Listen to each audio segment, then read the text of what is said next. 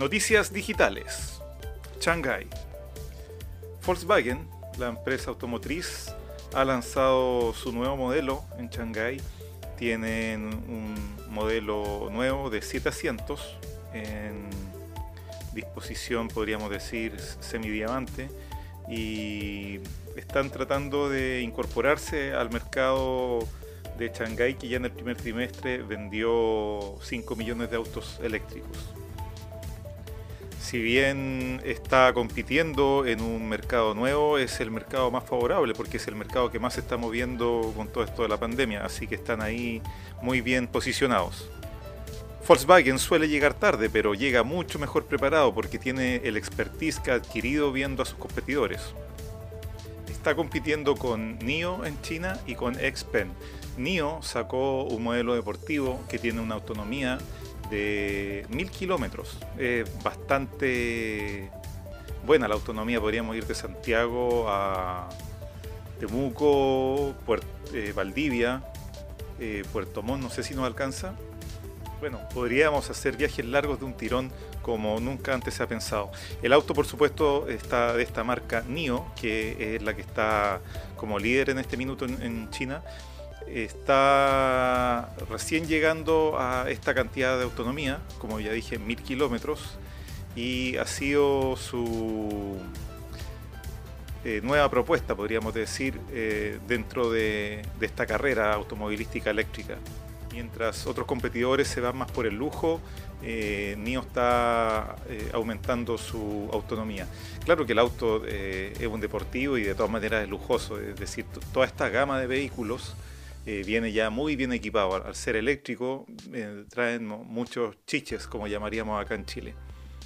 Y bueno, la otra novedad es que en la feria de Shanghái ya no solamente tenemos automóviles, sino que se están presentando drones de pasajeros. ¿sí? Tal como escuchaste, un dron, te subes y vuelas igual que un dron, una cosa increíble.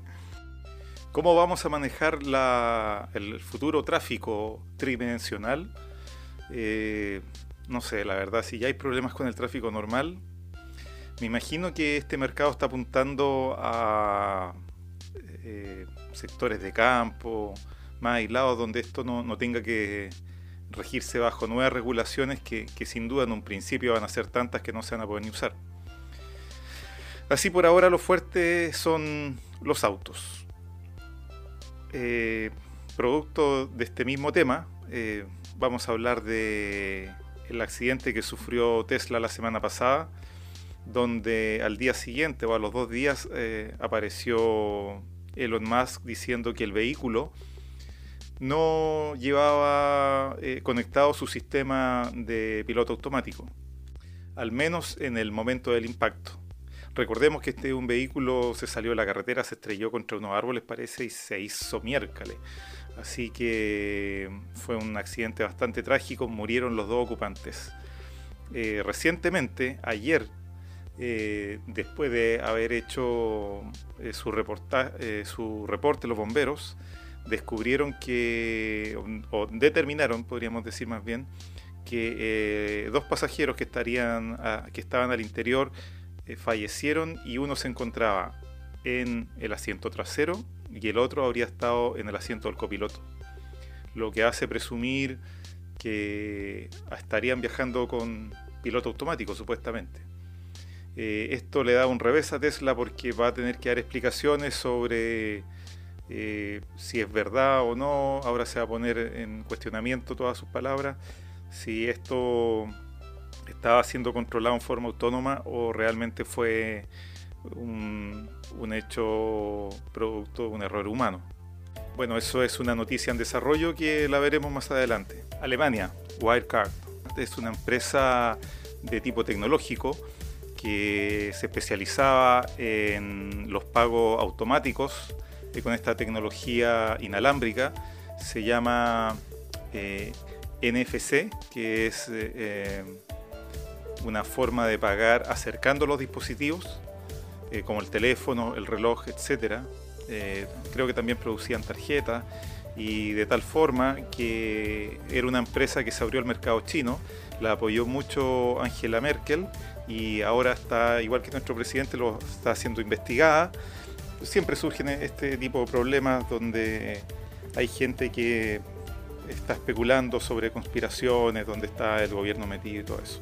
Ahora es una política eh, universal, digamos, que los gobiernos apoyen empresas eh, cuando entran al mercado internacional. Por supuesto que ella apoyó en su momento cuando esta empresa estaba a la alza y, creciendo y habían algunos rumores, pero ahora se destapó la olla y se sabe que esta empresa incluso sí ha lavado dinero y, y sus índices azules no eran tan azules como parecía.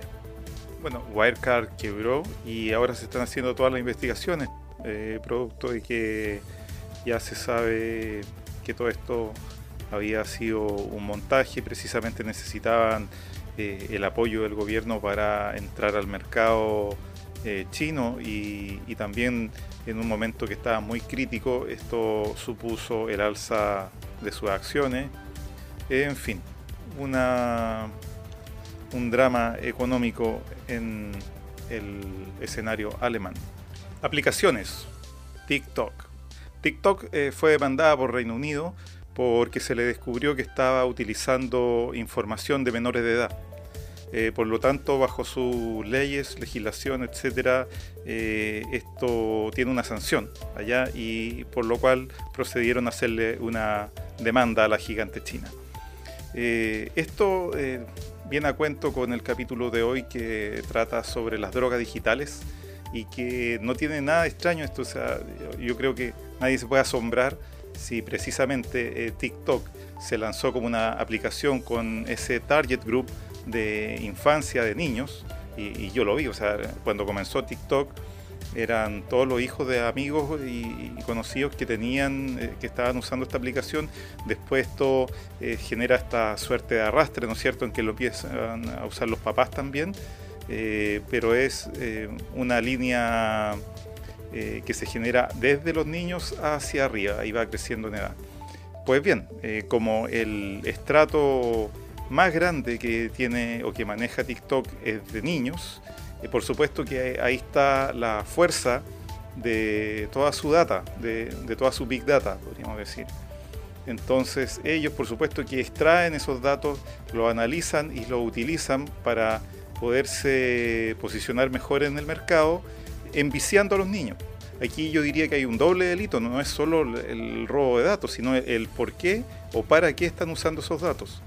Y eso es lo que vemos en el capítulo de hoy en Prueba lo Digital con drogas digitales. Vamos a revisar hoy todo lo que son las, drogas digitales, estas aplicaciones que están diseñadas especialmente para generar adicción. Bueno, principalmente queremos hablar de las drogas digitales, vale decir, de las redes sociales digitales, eh, porque ya han llegado a un punto en que es de preocuparse sobre todo por los niños, el uso indiscriminado que tienen y la cantidad de tiempo que demanda. Y estar conscientes, eh, en el fondo esto es un llamado a conciencia, a, entender que efectivamente eh, operan como drogas porque están diseñadas por ingenieros, muchos ingenieros muy profesionales, psicólogos, psiquiatras, que han eh, ayudado a conformar la lógica de las redes para que puedan funcionar como lo están haciendo. Por algo son empresas que valen miles de millones de dólares. La adicción a las redes sociales es una conducta adictiva particularmente compleja porque eh, abstenerse del uso es súper difícil. Entonces, eh, desde el momento en que uno llega a una empresa y está demandado a usar WhatsApp, por ejemplo, ya está preso de la red. Porque además son conglomerados. Es como que yo fuese dueño de la cocaína, de la chis y de la marihuana. Entonces, de esa forma, puedo operar mucho mejor mis redes.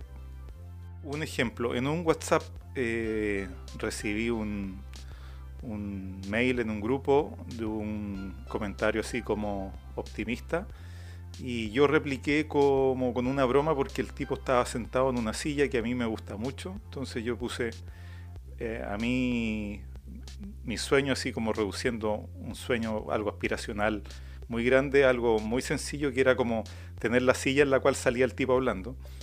Eh, porque una silla inspirada en los 70 eh, tiene un diseño súper bonito, es un diseño futurista y fue creado por un finlandés. Eh, y a pesar de ser tan antiguo, incluso creo que antes del 70, la silla se ve, hoy en día todavía se ve como que fuera del futuro. Son unos diseños espectaculares. Bueno, ese breve comentario bastó para que al día siguiente ya tuviera por Facebook el ofrecimiento de la silla para comprarla. Entonces, y no es que el micrófono esté abierto y nada, sino es que la red del algoritmo puede reconocer todo lo que escribimos y imágenes que se envían o aparecen. Entonces, y como están todas las redes además conectadas entre sí, o sea, estas tres que son de Zuckerberg, ¿no es cierto? Instagram, Facebook y WhatsApp. Y Messenger, que también Messenger lo considera Facebook como otra red, porque tiene otro grupo de ingenieros trabajando en eso. Eh, eh, lo encuentro eh, macabro ya, el, dominio absoluto de las redes. lamentablemente no hay una prohibición para este monopolio. De hecho, cuando Zuckerberg fue llamado al Congreso de Estados Unidos a declarar por el caso de Cambridge Analytics, que los que están más interiorizados saben más o menos de qué se trata, pero es un escándalo porque es manipulación de personas precisamente para votaciones, como lo ha hecho igual Rusia, y por eso fueron expulsados un grupo de rusos ahora por esa misma manipulación que hubo en las elecciones anteriores. Eh, no, estamos enfrentados a algo terrible, es casi una mafia y Zuckerberg va, miente eh, descaradamente porque está bajo juramento, él dice no tener idea de nada, de, que no se había informado, no, sabía lo que estaba pasando, eh, siendo que él dirige toda la empresa y, y prácticamente estaba en la base de la creación de toda la expansión. Y de hecho se descubrió que él hizo una negociación para poder obtener WhatsApp bajo, bajo su alero para poderla comprar y que no importaba el, el, valor, digamos, en su momento, porque el valor que para él tiene esa red al integrarla a su otra red es muchísimo mayor que la red por sí sola. Aquí tenemos un claro ejemplo de cuando eh, el trabajo en conjunto de las partes es más que la suma de las partes. Hoy en día tenemos más de 4 mil millones eh, de usuarios de Internet. Por lo tanto, eh, esto es una cifra 2021 y se calcula que somos ya 8 mil millones. Entonces resulta que la mitad de la población mundial tiene acceso a Internet. Y en ese mercado se, se concentra, eh, se concentran las redes sociales para realizar sus proyectos de adicción, digamos. Imagino que todos ya habrán visto, o si no lo han visto debieran verlo, este documental de, que está en Netflix sobre las redes sociales, el dilema de las redes sociales creo que se llama, que muchos comentaristas han hablado de él eh, y eh, les llamó, yo creo que ellos mismos se sintieron sorprendidos. La verdad es que yo entiendo este mundo hace mucho tiempo, son 20 años trabajando en, digital, eh, vi cómo se fue construyendo la estructura en Google para poder hacer posicionamiento SEO y después SEM y resulta que es bastante, o sea, a mí no me sorprende tanto, pero las declaraciones de personas que trabajaron ahí sí que llaman mucho la atención. Por ejemplo, hay unos ingenieros de Silicon Valley que dicen que el diseño de Facebook es como la cocaína, o sea, literalmente. La BBC infiltró personas también a, trabajar en estos lugares para un periodismo de investigación y han determinado que efectivamente eh, se trabaja con ese norte. Es decir, es como lo que declaraba públicamente el dueño de Netflix, que para él el problema son las horas de sueño de las personas. Es decir, si elimina el, el hecho de que las personas tienen que dormir, para él sería mucho más rentable su negocio. Ahora a los usuarios de, por ejemplo, Instagram, Facebook, se les exige tener contenido de calidad para que sea un producto de retención, porque la misma eh, red necesita generar retención para tener valor. Es decir, ojalá que estén todos conectados 24/7. Eh, Esa es la idea. Y por eso se inventó también el scroll infinito. De manera que tú, eh, si estás navegando y el contenido no es lo suficientemente llamativo, el scroll, es decir, este desplazamiento, ¿no es cierto?, que uno va haciendo con, el dedo hacia arriba o, hacia abajo, esto, el scroll para que lo entiendan los que no son tan computines, es como la barrita que está al lado del navegador, donde uno sube y baja la página. Entonces, en las redes sociales uno puede bajar la página, por decirlo así, pero hasta el infinito, porque eh, empiezan a aparecer la historia, los reels, todos los productos que han desarrollado estas eh, redes, estas drogas, para que la persona quede ahí. Entonces, si el contenido no te atrae tanto, el siguiente que lo puedes ver en una fracción de segundo, sí. Y si ese no, otra fracción de segundo hasta que llega uno que te atrapa más. Lo ves y sigues con el otro. Y así está esto ad infinitum literalmente. Con el fin de obtener la próxima ronda de financiación, para subir el precio de las acciones, la cantidad de tiempo que las personas gastan en una aplicación tiene que subir y cuando ejerces mucha presión sobre ese único número, tienes que inventar nuevas formas de lograr que la gente siga enganchada. De esa forma, eh, están obligados, por ejemplo, primero eran las histories, después eran, o sea, primero el feed, ¿no es cierto? Que es como el panel principal. Después vinieron las historias y eso las propulsaba mucho eh, Instagram y se pueden replicar también en Facebook. Entonces, de repente eso empezó a decaer también. Ya, inventaron los Reels, inventaron la TV de Instagram.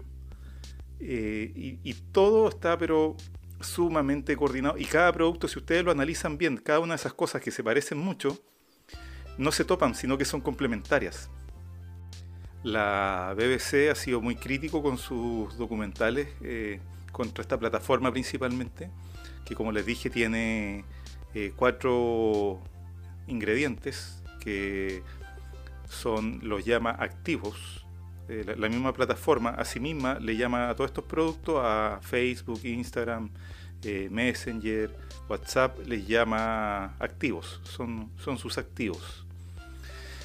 Y bueno, la BBC le hizo varios reclamos y Facebook respondió que su intención era conectar a la gente, no crear adictos a su plataforma.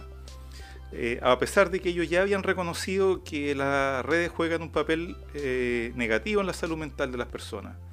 Entonces realmente es como bastante contradictorio y se defendieron diciendo que no, ahora vamos a tener una plataforma que te ayuda a gestionar el tiempo que dedicas a la red social. Entonces, claro, de repente te dice, después de un buen rato, te aparece en Instagram, eh, has estado 15 minutos ya en la red y, eso es todo. O sea, entonces uno eh, al revés, la, plataforma en vez de, avisarte, oye, cuidado, lleváis mucho rato, te avisa cuando llevas poco y, después ya no más. De esa forma te crea la ilusión de que has estado muy poco en la red social, que has estado 15 minutos nomás, porque esa es la única alerta que te da. Te fijas entonces los tipos siempre jugando en la manipulación, que son expertos en eso.